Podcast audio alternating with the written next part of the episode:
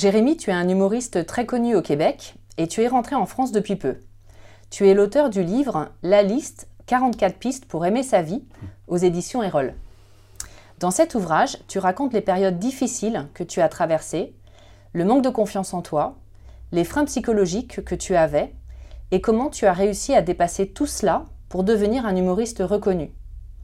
C'est finalement toute une hygiène de vie mentale et physique que tu as adoptée et qui a marché, et aujourd'hui tu la partages dans ce livre. Pour commencer, peux-tu nous décrire ta situation personnelle lorsque tu décides de devenir humoriste?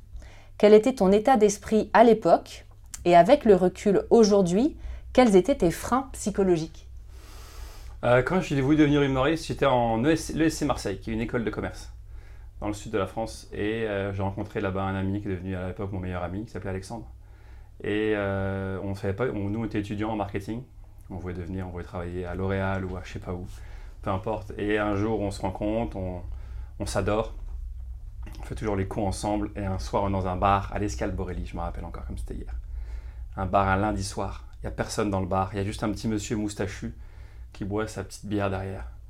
Et euh, on fait les cons comme d'habitude. Il vient nous voir il nous dit Excusez-moi, est-ce que vous êtes humoriste? On dit Non, on est étudiant. Il me dit Parce que c'est mon bar. Et dans deux semaines, je fais une soirée euh, chanson, une espèce de Star Academy amateur. Est-ce que vous aimeriez faire un, spectacle, un sketch d'humour à l'entracte? Et nous, on se regarde, Alex et moi, et on se dit Bah oui. On écrit notre truc, on revient deux semaines plus tard, on le fait. Et euh, dans, mon souvenir, c'est un succès. Je ne sais pas si vraiment ça a été un succès. Mon cerveau veut que ce soit un succès. Mais j'ai vraiment le, souvenir de je vais faire ça dans la vie. J'ai vraiment une auréole de Walt Disney qui euh, s'ouvre au-dessus de moi et je me dis ça va être ça ma vie. J'ai plus jamais de plan B depuis ce soir-là, j'avais 19 euh, ans. Et donc à ce moment-là, mon état d'esprit pour devenir humoriste, c'est hyper ouvert, hyper excité, hyper enjoué à l'idée de démarrer cette aventure-là. Je ne savais pas comment ça allait se passer, je ne savais pas avec qui, mais c'est vrai que c'était évident. C'était ça que je voulais faire euh, dans la vie. Ça, c'est la première euh, partie de ta réponse. Et la deuxième, excuse-moi, j'ai oublié la deuxième. Euh. Alors, en fait, parce que dans, le livre, tu expliques effectivement euh, cette histoire. Et puis, pour autant, il y a un moment après où tu traverses une dépression. Ouais. Je crois qu'il y a ton père qui décède. En fait, mon père est décédé quand j'étais très jeune, quand j'avais 8 ans. C'est-à-dire, je, le vois mourir d'une crise cardiaque sous mes yeux. Mais j'ai 8 ans, je ne comprends pas trop ce qui se passe. La mort à 8 ans, c'est abstrait. Et je continue ma vie grâce à une mère très présente, géniale et donc un jour, je fais mes études, je découvre que je vais devenir humoriste. Je pars au Québec, parce que je vais faire un stage de fin d'études, à Montréal, qui est vraiment un endroit où l'humour est, très, est une religion, est très florissant, surtout à l'époque. Euh, et, je commence à faire ce métier-là, et là, on me dit, tu devrais rester au Québec. Donc je reste au Québec, un peu. On m'a dit, reste un an. Je suis resté 17 ans, parce que je tombais amoureux de ce pays et des gens là-bas. Et, euh, et finalement, 2-3 ans ou 4 ans plus tard, après avoir commencé, je fais une dépression. Ça veut dire que je me lève le matin et j'ai qu'une envie, me, me recoucher, quoi, oublier ma vie. Mais je sais pas pourquoi à l'époque. Pour moi, à l'époque, c'est très. Euh, il n'y a aucun facteur déclenchant, il n'y a rien qui se passe. Y a... Je travaillais à l'époque avec quelqu'un et ce quelqu'un décide d'arrêter de travailler avec moi. Donc je vis ça un peu comme une espèce d'abandon, mais surtout, hein, sans lui, j'y arriverais pas. Un peu ce truc-là à l'époque. Et donc, euh, je me dis, qu'est-ce que je vais faire? Mon rêve euh, s'évapore. Je suis à Montréal, je suis loin de ma famille, loin de mes amis. j'ai cette douleur clairement inexprimé d'un père que je vois mourir quand j'étais petit, mais qui était là, latent. Donc tout ça cumulé fait qu'au bout d'un moment, mon corps me dit Ok, maintenant, il faut que, faut que tu arrêtes de chercher dehors, faut que tu ailles vraiment à l'intérieur, tu vois. Faut que tu ailles euh, guérir euh, ce que tu as à guérir.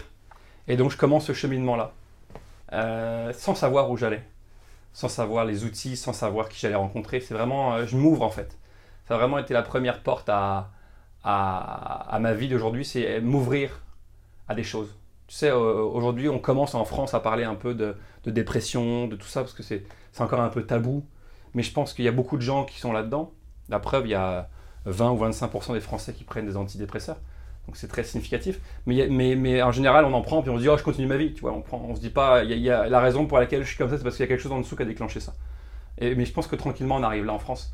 Et donc moi, à ce moment-là de ma vie, je me dis ça, je me dis, soit je prends des pilules, soit je trouve autre chose, un autre chemin. Et j'avais aucune idée du chemin. Je connaissais pas ce monde-là. Mais je me suis dit, je vais m'ouvrir à tout. J'ai lu des livres, je suis allé voir des thérapeutes différents. Je suis vraiment, j'ai essayé le yoga, la méditation, l'acupuncture.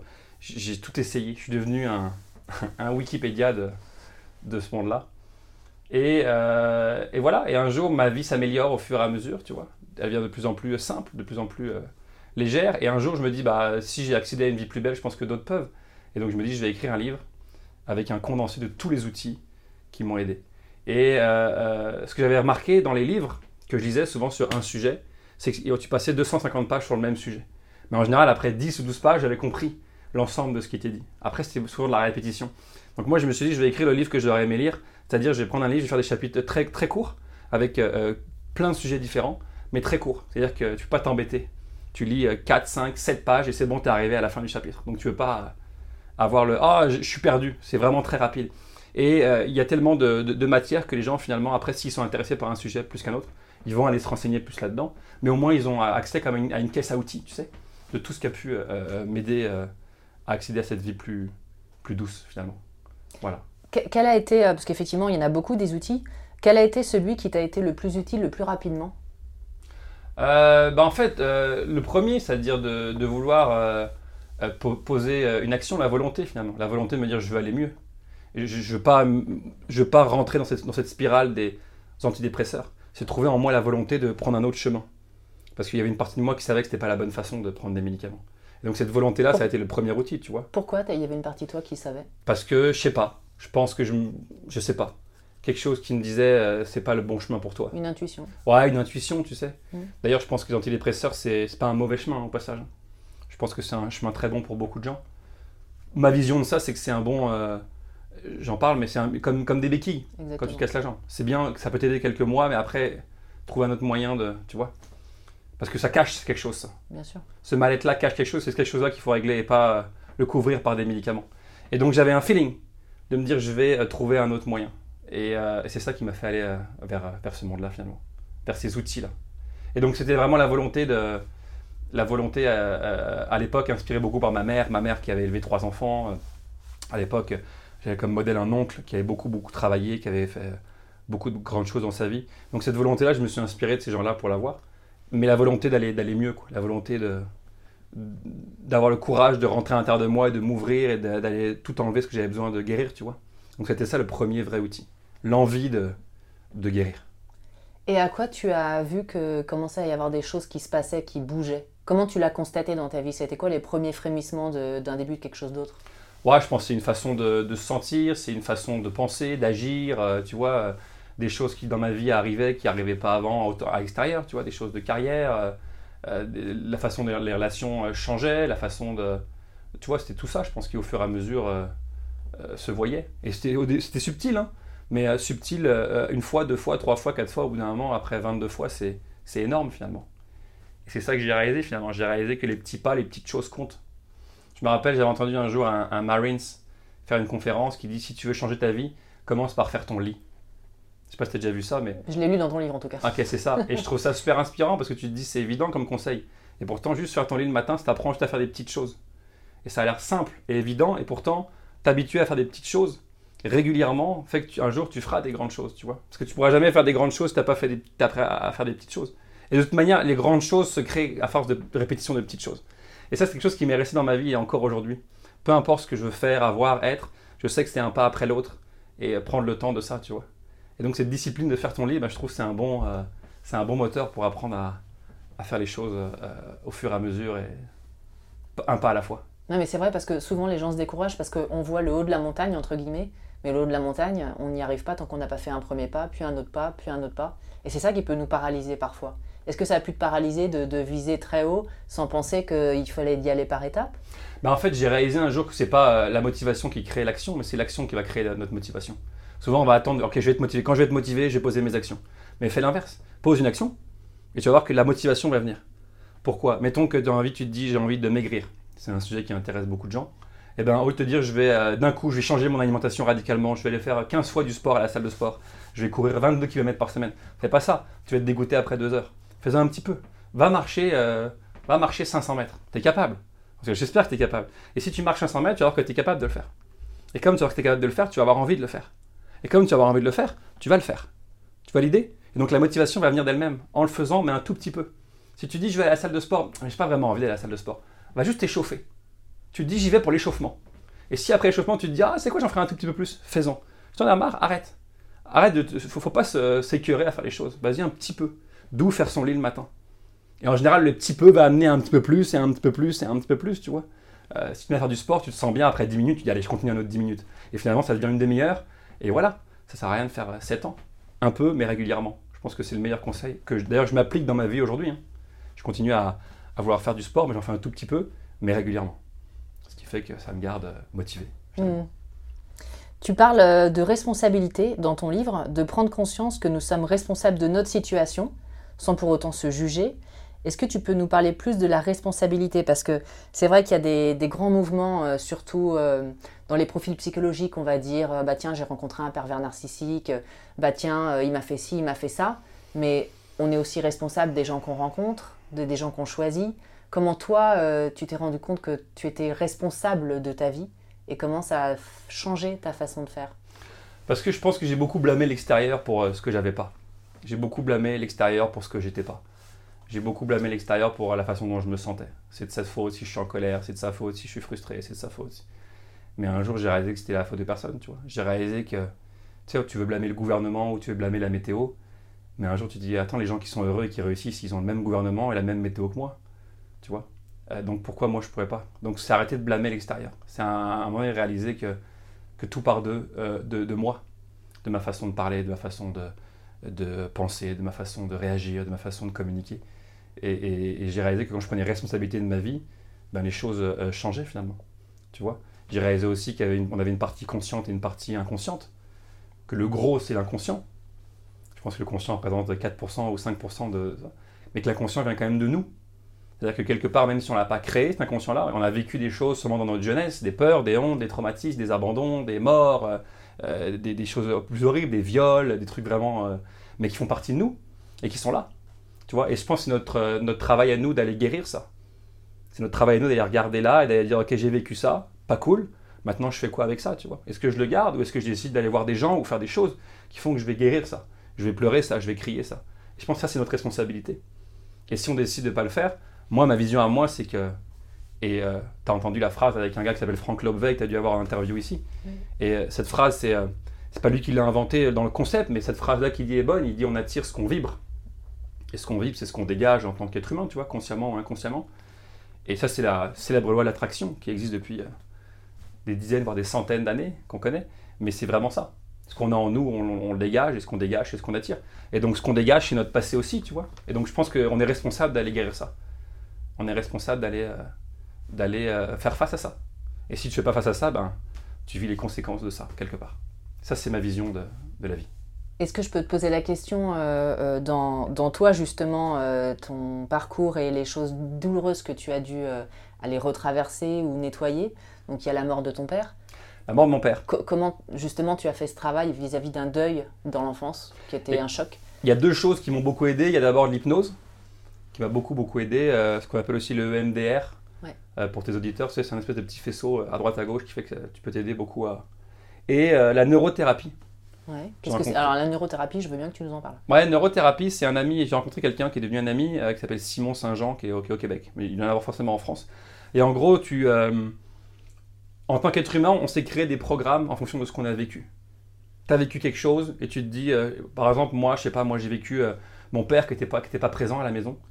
Euh, D'ailleurs, j'en parlais avec euh, Clélia, qui est derrière la caméra, les amis, euh, à qui je travaille, qui est, euh, mon père n'était pas présent à la maison et quand il était présent, il n'était pas présent émotionnellement. Lui, il pensait à réussir dans la vie. Et donc moi j'ai euh, j'ai 7 ans ou 6 ans et je vois mon père qui est pas là. Moi tout ce que je veux en tant qu'enfant de 8 ans ou 7 ans, c'est l'amour de mon père, la reconnaissance de mon père, hein, comme tous les garçons. Et il me rend compte qu'il n'est pas là. Et donc j'enregistre, je me dis ok, mais pour qu'il me regarde, pour qu'il m'aime, il va falloir que euh, je réussisse. La réussite va être la clé à son amour. C'est ça que j'enregistre. Et je comprends que finalement lui aussi a enregistré ça avec son propre père. Donc c'est une succession d'hommes qui veulent réussir, qui ont des fils pour réparer la relation qu'ils n'ont pas eu avec leur père, mais de toute façon, comme ils sont trop occupés à vouloir plaire à leur père, ils n'ont pas de relation avec leur fils, et donc ça fait des générations de générations de père et fils, ou même mère et fille, ou père et fille, pardon, qui s'évitent, et qui ne disent pas je t'aime et qui ne connectent pas l'un avec l'autre. Et, et moi j'ai vécu ça, j'ai vécu ce truc-là où j'ai eu euh, ce moteur-là de vouloir réussir pour mon papa. En plus, il est mort. Fait qu'un jour, j'ai voulu continuer à vouloir réussir, mais je savais même plus pour qui, mais c'était pourtant mon moteur, tu vois. Qui a été génial, parce qu'il m'a permis d'arriver où je suis arrivé. Et un jour, j'ai décidé de guérir ça. Et j'ai- guéri ça. D'ailleurs, je pense que maintenant, j'ai plus ce moteur-là, de vouloir plaire à mon papa. ce qui fait que je fais les choses juste pour les faire. Mais bref, en neurothérapie, ce qui s'est passé, c'est que euh, c'est assez bizarre ce que je vais te dire, mais c'est un- une sorte d'état d'hypnose, un petit peu, euh, euh, où tu fermes les yeux, en- entre autres, et tu peux aller reconnecter entre le- l'enfant de 8 ans et, euh, mettons, mon papa. Et donc j'avais des conversations avec mon papa quand j'avais 8 ans. En- donc ça, c'est c'est en hypnose?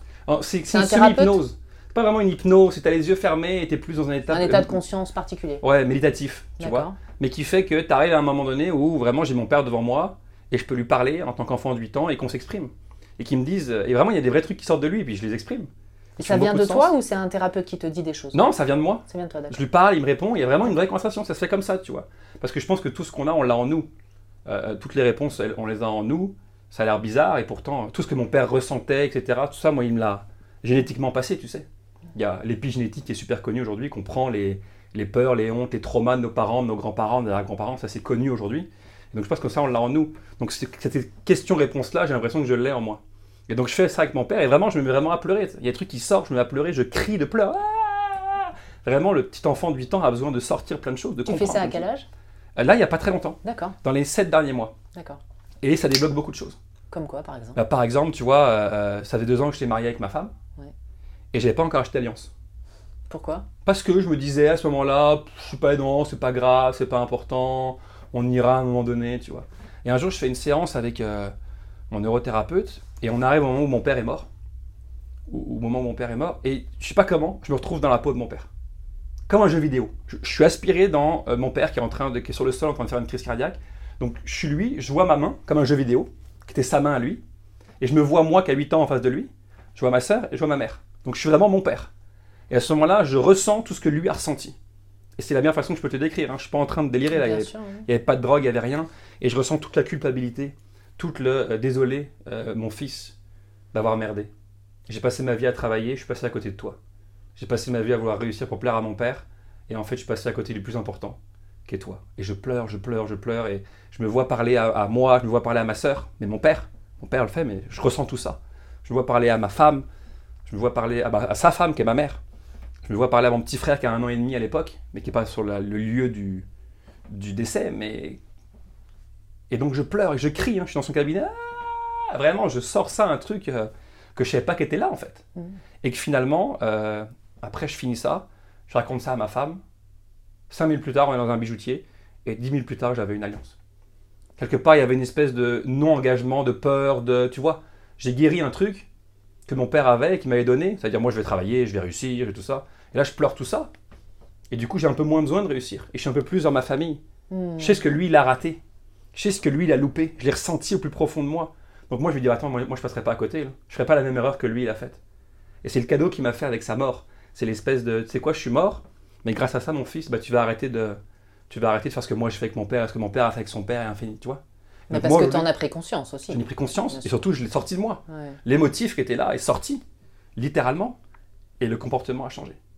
Tu vois, j'ai réalisé plein de choses comme ça. J'ai réalisé que quand il est mort, la première chose que je me suis dit, c'est que je ne mérite pas de vivre. Pourquoi ça, je savais pas de moi. Pourquoi Pourquoi? Parce que j'ai 8 ans, je vois mon père mourir, je me sens impuissant. Mais c'est l'enfant de 8 ans, c'est pas l'adulte de 39. Hmm. C'est l'enfant de 8 ans qui dit Attends, je devrais aider mon père, mais je peux pas. Donc il vit de l'impuissance, il vit de l'incompréhension. Il dit Si j'arrive pas à le sauver, bah, est-ce que moi je mérite de vivre? Mon père est mort devant mes yeux, je n'ai rien pu faire. Donc l'enfant de 8 ans se dit bah, Je mérite pas de vivre. Et donc j'avais ça en moi. Et donc je commence ma première séance avec mon neurothérapeute. Il me dit Ok, t'es devant ton père, ok, qu'est-ce que tu te dis? Et là ça monte, je sens une émotion. Et je dis Ça vient, hein. Je suis pas en train de le créer, ça monte, je dis bah, je, je mérite pas de vivre. J'ai 8 ans et je mérite plus de vivre. Et c'est ça que l'enfant de 8 ans s'est dit. Mais ça, je l'avais jamais vu dans ma vie. Impossible, c'était inconscient. Et donc je pleure ça, tu vois, et hop, j'ai guéri, j'ai guéri un truc. Et un autre jour, il y a cette séance où je suis à sa place, hop, je guéris un autre truc. Et au fur et à mesure que ça sort, et ben finalement, je me rends compte que le petit enfant de 8 ans est en train de faire de la paix avec son père. Le petit enfant de 8 ans est en train de pardonner à son papa. Et donc forcément, vu que ce- ce- ces choses-là étaient en moi, elles avaient un impact sur ma façon d'être, dans, dans tous les- dans- dans mon couple, avec mes amis, dans mon travail, tu vois. Et au fur et à mesure que je guéris ces choses-là, ben dans ma vie, ça change. Qu'est-ce que ça t'empêchait de faire euh, Donc tu dis ça, ça t'empêchait de t'engager complètement Ouais. euh, dans ta vie euh, personnelle? Il y avait d'autres choses que ça t'empêchait de faire? Ça m'empêchait d'être un papa présent euh, physiquement et émotionnellement. Tu reproduisais le schéma? Je reproduisais le schéma. Exactement le même schéma. Alors que tu te posais des questions quand même? Alors, je me posais des questions. Mais comme j'avais pas the number one selling product of its kind with over 20 years of research and innovation. Botox Cosmetic, out toxin A, is a prescription medicine used to temporarily make moderate to severe frown lines, crow's feet, and forehead lines look better in adults. Effects of Botox Cosmetic may spread hours to weeks after injection, causing serious symptoms. Alert your doctor right away as difficulty swallowing, speaking, breathing, eye problems, or muscle weakness may be a sign of a life threatening condition. Patients with these conditions before injection are at highest risk. Don't receive Botox Cosmetic if you have a skin infection. Side effects may include allergic reactions, injection site pain, headache, eyebrow and eyelid drooping, and eyelid swelling. Allergic reactions can include rash, welts, asthma symptoms, and dizziness. Tell your doctor about medical history, muscle or nerve conditions including ALS or Lou Gehrig's disease, myasthenia gravis, or Lambert Eaton syndrome and medications, including botulinum toxins, as these may increase the risk of serious side effects. For full safety information, visit BotoxCosmetic.com or call 877 351 0300. See for yourself at BotoxCosmetic.com. Encore pleuré ça et vraiment Ah ouais. compris ça, c'était encore là. C'était latent. Et, euh, et je voulais continuer à réussir et réussir et réussir pour plaire à mon papa, Même s'il était décédé. même si tu es décédé.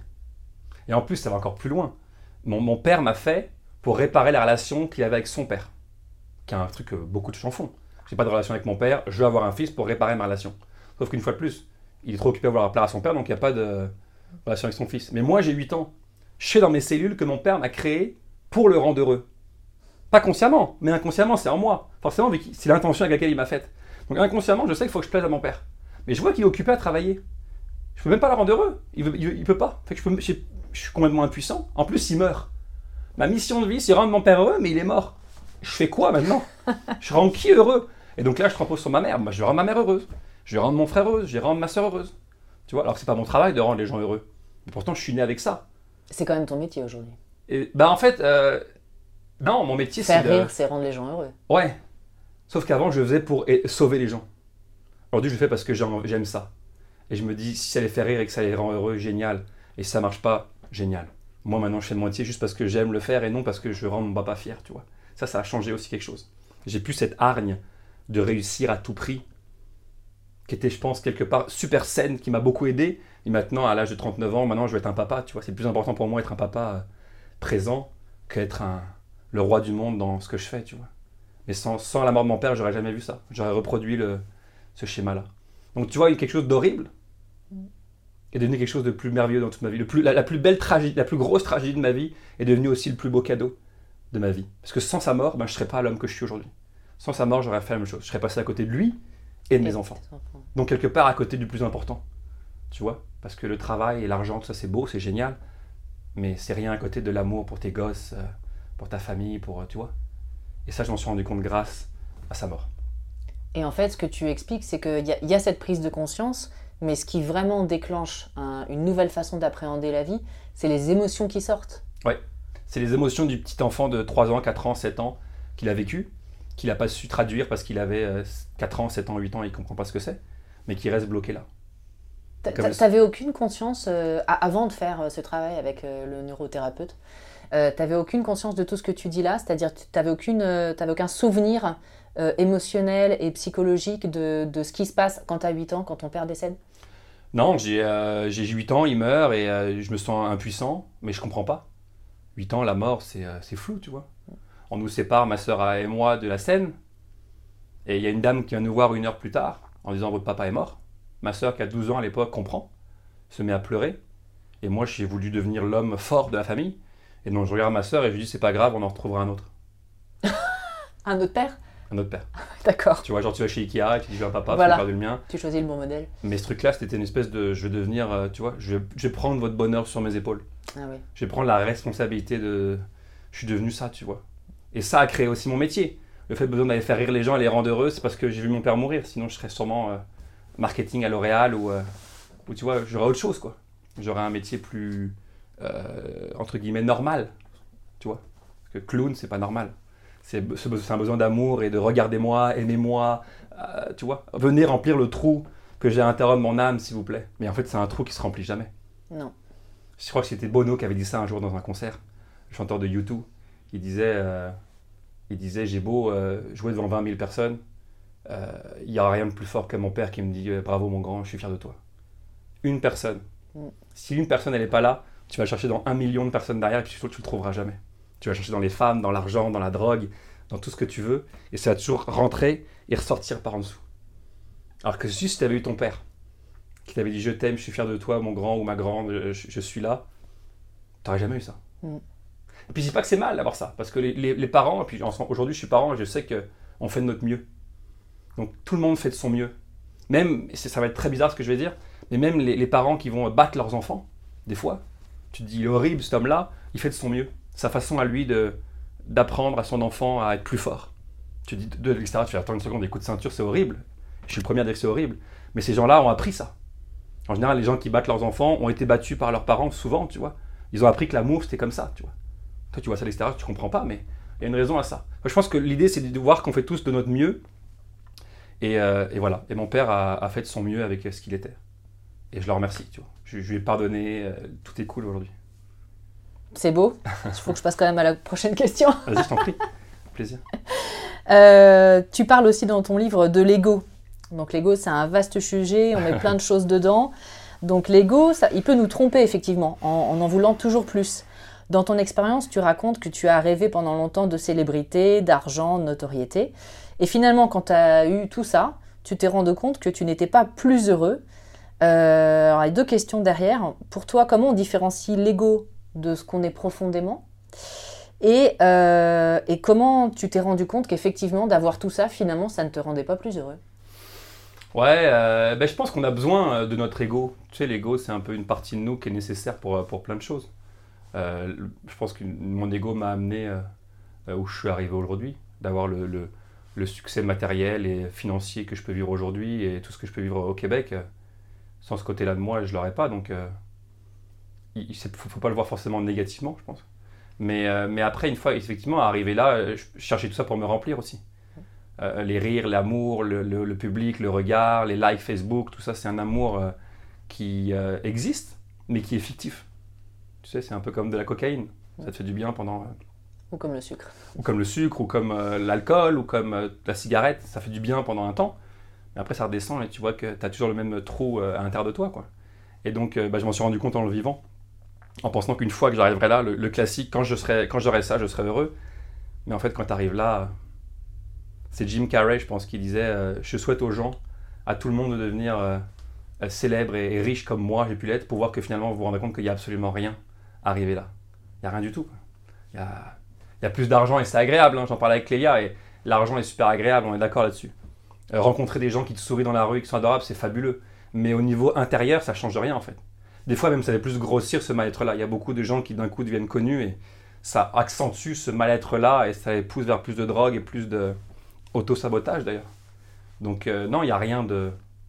Il n'y a rien de thérapeutique, je pense, profondément dans, dans ce truc-là extérieur. Mais en même temps, après, c'est une question d'aller voir euh, une fois de plus à l'intérieur et d'aller euh, faire face à ça par d'autres moyens. Par des thérapeutes comme, comme Franck, qui est génial pour ça. Franck m'a beaucoup, beaucoup apporté dans ma vie. Il m'a, il, m'a, il m'a appris à me reconnecter à moi, que j'avais perdu. Mm. Moi, je suis déconnecté de moi. J'ai grandi dans une famille euh, avec des gens qui disaient les garçons, ça pleure pas. Avec, euh, tu vois, on- avec des gens qui parlaient jamais des problèmes, qui étaient complètement déconnectés d'eux. Avec c'est pas grave, on s'en fiche, tu vois. Parce que je pense que la génération d'avant, il y avait beaucoup ça c'est des, c'est des enfants de ceux qui ont fait la guerre. Ceux qui ont fait la guerre, en général, ont rarement dit je t'aime à leurs enfants parce qu'ils ont vécu des trucs trop durs, quoi. C'était trop dur à vivre. Et donc, nous, on vient de la- cette espèce de deuxième génération après la guerre où, euh, bah voilà, quoi, où, euh, où on a eu des parents qui étaient, qui étaient là, mais pas là. Ou là, mais pas connectés à eux, tu vois. Mm. Et donc, euh, j'ai grandi comme ça, moi. Et mon ami Franck, euh, que tu connais, m'a aidé à me reconnecter à moi et à, me, à aller pleurer, quoi. À, à- reconnecter les fils qui étaient déconnectés et qui est absolument nécessaire pour que je sois là aujourd'hui et euh, sain d'esprit aujourd'hui parce que sinon tu restes bloqué dans ton passé quoi. Et la conséquence c'est bah, toutes les conséquences qu'on connaît, la drogue, l'alcool, les médicaments, euh, le sexe, euh, se perdre. euh, Toutes les addictions. bah ouais, parce que tous les moyens de venir combler un espèce de mal-être à l'intérieur, tu vois, c'est une façon de qu'est-ce que je peux faire pour aller bien quoi? Mm. Qu'on a tous d'une façon ou d'une autre si on a vécu des choses difficiles. Mm. Après ceux qui ont eu la chance d'avoir des parents présents et aimants, ils ont moins ce truc là mais je pense qu'on l'a tous si on a vécu des, des trucs un peu plus durs quoi. Euh, tu parles également du lâcher prise. Alors c'est pareil, le lâcher prise, euh, c'est un grand mot euh, et qui veut tout et rien dire parfois. Ouais. Qu'est-ce que c'est exactement le lâcher prise Parce que c'est pas ne rien faire. C'est qu'est-ce que c'est pour toi le lâcher prise Je pense que c'est te rendre compte que les, ch- les choses ne t'intéressent plus. À un moment donné, tu te rends compte que. Je sais plus que c'est qui avait donné cet exemple-là. C'était. bah, je pense que c'était Franck aussi. Il disait mettons en politique, tu te dis est-ce que je vais voter, pas voter ou... Mais ceux qui ont lâché prise, c'est ceux qui, qui pensent même plus à ça, qui en parlent même plus. Quelque chose comme ça, tu vois. Qui disent ah, fallait voter. Ah bon, je. Ah ouais, ok. Et qui sont, ils sont à la pêche. Ils sont à la pêche pendant que tout le monde va voter, ou ils font de la pêche parce que c'est c'est plus leur. euh, Fait que je pense lâcher prise, tu t'en rends compte vraiment dans la vie quand tu penses plus à quelque chose. Quand euh, ce- cette chose-là n'a plus de, de force sur toi, d'impact d'impact, quand tu n'es plus euh, accroché, quand tu n'es plus attiré, quand tu plus. euh, quand c'est que ça arrive, ça arrive pas, ok, cool. Honnêtement, ça me. C'est bien les deux. Et je pense que tu t'en rends compte après coup, tu vois, que tu as lâché prise. Je pense pas que c'est quelque chose de dire, ok, là je lâche prise. Parce que si tu lâches prise, c'est quelque chose que tu n'es pas en train de lâcher prise, tu es en train de te dire que tu lâches prise. Je pense que le vrai lâcher prise, c'est quand tu te rends compte à un moment donné, ah bah oui, c'est vrai que ça m'occupe plus, ça m'intéresse plus, ça. J'y pense plus, c'est plus quelque chose dans ma vie, tu vois. Donc ce qui veut dire que tout ce qui nous obsède, entre guillemets, à différents degrés, est quelque part euh, un peu névrotique, un peu euh, quelque chose qui va pas en nous, parce qu'on n'est pas capable de lâcher prise là-dessus. Bah, je sais pas, ça va pas en nous. Je pense que c'est quelque chose qui fait partie de nous. Mais oui, si tu penses, c'est que t'as pas lâché prise dessus. Clairement. Donc Et- tu penserais plus. Et pourquoi le lâcher prise serait euh, une voie euh, à explorer? Bah, c'est une voie à explorer, peut-être parce que cette chose-là te fait euh, souffrir, dans un cas. Si t'arrêtes pas d'y penser, tu tournes en boucle et trouves pas de solution, et ça te fatigue, ça te frustre, c'est quelque chose qui te, qui te prend beaucoup d'énergie mentale, tu vois. Donc le lâcher prise qui vient après un certain travail sur toi ou un certain guérison fait que ces choses-là t'occupent plus. Fait que t'es beaucoup plus euh, libre pour euh, d'autres choses, j'ai l'impression. Et il y a toute une partie, euh, donc dans ton livre, il y a des choses très pratico-pratiques, et c'est bien parce qu'on peut le mettre en, euh, en action rapidement, des choses de l'hygiène de vie aussi qui sont très intéressantes, parce qu'il y a les deux, hein. il y a l'hygiène de vie et puis il y a la spiritualité, euh, la partie psychique. Et donc aussi, oui, il y a plusieurs chapitres sur la spiritualité qui sont intéressants, avec l'ouverture aux signes, la loi de l'attraction, la dimension spirituelle. Est-ce que tu peux m'expliquer comment ça t'a aidé dans ton parcours et comment utiliser ces notions sans basculer non plus dans la pensée magique. Ce qu'on appelle en psychologie la pensée magique, c'est de se dire euh, je vais y penser très fort et ça va arriver. Ou alors euh, ah bah euh, ça arrivé, ça devait arriver absolument. Euh, tu vois, c'est on s'arrange un peu avec la réalité. En fait, on est un peu dans le déni. On se dit hop. Euh, comment toi tu la vis euh, la, la dimension spirituelle? Je pense, euh, je, vais, je, je commence aujourd'hui, à, à- au lieu d'en parler, à vouloir la vivre. Tu vois, ça a pris beaucoup de temps. C'est pas la même chose. Pas la même chose. Parler, beaucoup, parler de spiritualité, parler, eh, parler de spiritualité et vivre ta spiritu- spiri- Ça va, Jérémy? Spiritualité. Ça va, Jérémy? Tu vois, vu que je suis en train de le faire, je suis en train de le faire dans ma vie, je bégaye, mon corps il me dit attends, attends, attends, t'es pas encore là. Euh, en, en- en parler et la vivre, je pense qu'il y a vraiment un, un- un trou, un gap entre les deux. Je pense que, euh, je suis très sincère, euh, je, vais commencer bientôt à la vivre au lieu d'en parler. Parce que j'ai vu beaucoup de choses à, à droite, à gauche, etc. Et je pense que je vais commencer à la vivre là, ma spiritualité. Donc je pourrais t'en parler de comment je la vis euh, une fois que j'aurai bien vécu tout ça Bah, tu reviendras. quand je reviendrai.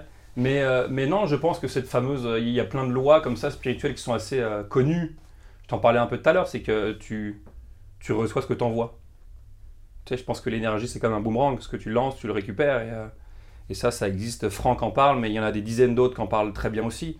C'est cette loi-là qui dit que toutes les émotions que tu as à l'intérieur de toi, que tu projettes à l'extérieur, bah, tu vas les récupérer. Tu le vois, l'exemple, le jour où tu es en colère, où tu es frustré, tu vas attirer des gens en colère et frustrés. Ça, c'est mathématique. Quand tu joues, tu as une journée où t'es pas bien, tu vas tomber sur les gens qui te klaxonnent, tu vas tomber sur les gens qui t'insultent, tu vas tomber sur. euh, Tu vois, tu tombes toujours là-dessus. Mais quand t'es bien, bizarrement, il t'arrive des choses cool. Et forcément, tu fais le rapport au bout d'un moment. Et finalement, tu te dis, plus je me sens bien, c'est ça, moi, le rapport que j'ai fait, plus je me sens bien, et plus euh, ben, euh, je vis des choses simples et cool, quoi. Plus les choses arrivent facilement, finalement. C'est assez simple. Et donc, moi, je passe beaucoup de temps à vouloir me sentir bien. autant autant euh, émotionnellement que physiquement. Tu vois, physiquement, moi, j'aime bien être bien dans mon corps. Qui est un mélange de hypo hypochondriacité, oui. de peur de la mort, et en même temps d'amour pour moi. Tu vois, il y a les deux qui sont là-dedans, je pense. Et donc, c'est vrai que, par exemple, euh, je bois du jus de céleri, moi, tous les matins. Parce que j'ai lu à un moment donné que c'était super bon, etc. Euh, je vais me faire des irrigations du côlon. Des fois, tu vois. Puis là, je sais qu'on rentre dans quelque chose de, de deep, mais, mais je m'ouvre à vraiment à me dire, attends, il y a des choses qui me peuvent me faire euh, Ah bah oui. me oui. sentir mieux. Je prends des, des bains froids, quasiment tous les matins. Des bains froids, mais quand je te parle froid, je te parle 5-6 degrés. hein. Mm. Des vrais bains froids, parce que j'ai appris... euh, Ça t'apporte quoi le bain froid? Le froid, euh, il y a plein plein de bienfaits au froid, Premièrement, ça booste ton système immunitaire.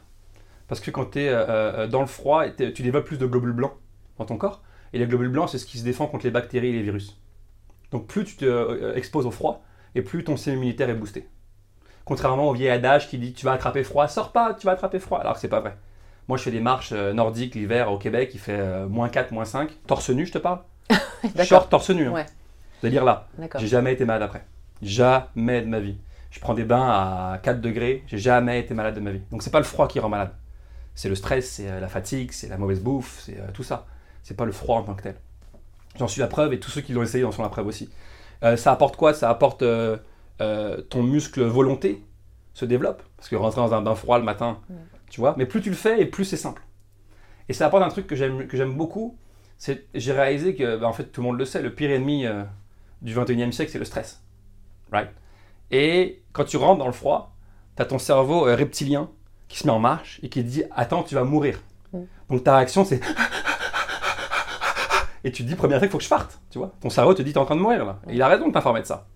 Mais si tu arrives à rester là et à calmer ça, à dire non, calme-toi. Tu, tu, tu focuses ta respiration et tu calmes ce, stress-là, et bien tu vas envoyer un nouveau message à ton cerveau qui est en situation de stress, je suis capable de me calmer. En situation de stress, je suis capable de me contrôler. Et le froid, ça c'est une vraie situation de stress. Hein. Va pas te mettre devant un grizzly ou devant un lion. Le froid, ça te met directement en situation de survie. De l'eau à 4 degrés, n'importe quel être humain va réagir. Mais si tu apprends ça à ton cerveau, tu lui dis ok, donc je suis capable de maîtriser mon cerveau en situation de stress. Ce qui veut dire quoi? Quand tu as vu une situation de stress dans la vie de tous les jours, dans ton couple, dans ton travail, dans la rue, très bien, tu vas pas forcément réagir, mais tu vas être capable de revenir et de te calmer plus rapidement. Parce que tu te seras entraîné avec ça grâce au froid. Donc tu l'auras déjà l'entraînement euh, mental.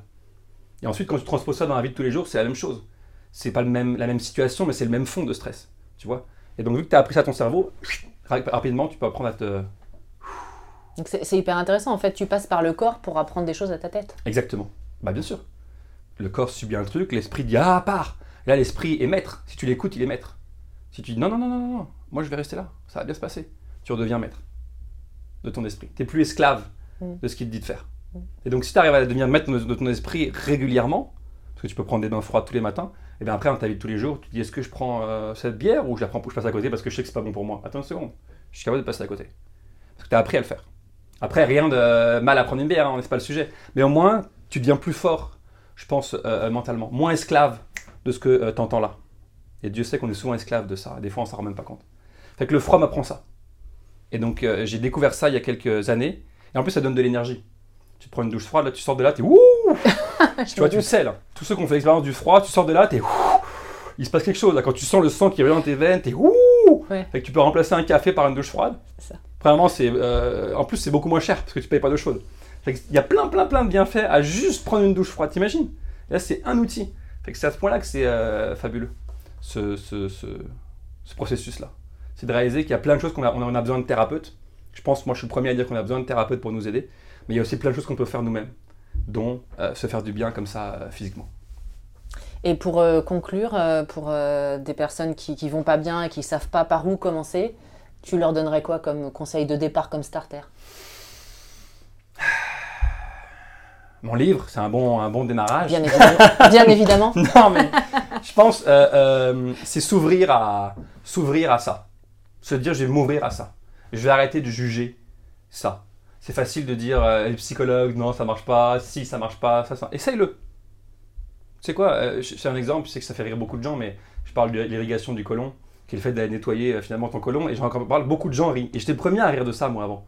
Je ah, pourquoi j'irais faire ça? C'est complètement stupide, ça marche pas. Mon corps a pas besoin de ça. Mon corps est là pour se réguler lui-même. Et ensuite, il y a un jour qui m'a amené un nouveau truc, qui m'a dit, oui, c'est vrai que ton corps est fait pour se réguler lui-même, sauf que ton corps, il est pas fait pour manger tout le fast-food que tu lui mets, pour euh, boire tout l'alcool que tu as mis dedans, pour prendre les médicaments. Ton corps, à la base, n'est pas fait pour ça. Ah, je dis, ah, c'est intéressant. Donc je me dis, c'est quoi, je vais m'ouvrir. Je vais arrêter de juger le truc, je vais aller essayer. Moi, je pense qu'il n'y a rien de mieux que l'expérience. On en a parlé ensemble au début. La théorie, c'est une chose, mais l'expérience. Va voir comment tu te sens. Va voir si ça te fait du bien. T'as entendu parler de ça? Essaye-le. Je suis allé essayer, et mon, feeling, c'est que quand je sors de là, j'ai l'impression qu'on m'enlève une brique de 5 kilos du ventre. C'est mon, expérience. Je suis ah, léger de 5 kilos. Un truc de, ah, ah, j'étais vraiment totalement. Et moi, ça m'a accroché. Donc pour moi, ça me fait du bien. Donc je suis pas en train de te vendre d'y aller. Je suis en train de te dire, si tu l'entends, et tu fais, ah, attends une seconde. Ok, tu sais quoi, je vais essayer. Va l'essayer. Et après, tu feras ta propre idée. Et donc, l'idée, c'est ça. À tous les gens qui veulent commencer, ouvre-toi à ça. Trouve des livres, trouve des conférences, trouve des. Peu importe ce que tu veux faire, avoir ou être dans la vie, quelqu'un l'a fait avant toi. Il existe une vidéo, il existe un bouquin, il existe une personne qui en a parlé. Il y a tellement de, contenu sur Internet ou dans les librairies, accessible gratuitement, que tu n'as pas d'excuse pour pas chercher des nouveaux outils. Et donc c'est pour ça que euh, l'idée de ce livre-là, je l'aime, parce que c'est plein d'outils, mais réunis au même endroit. Et après, tu en trouves un qui te plaît. Pour moi, c'est ça. Tu en trouves un qui te plaît, ton 16 euros, il est rentabilisé. Vraiment. hein. Et que ce soit mon livre ou un autre livre. hein. Si tu fais, ah, ça c'est bon, ça, ça, ça va m'aider un peu dans ma vie, tu vois. Ou cette personne-là va m'aider un peu, ouh, ça c'est bon. Hop, ton 16 euros est rentabilisé parce que ça va changer un petit peu le cours de ta vie. Et voilà. Bah c'est top. On va acheter tous ton livre. Merci beaucoup Jérémy. Merci à toi.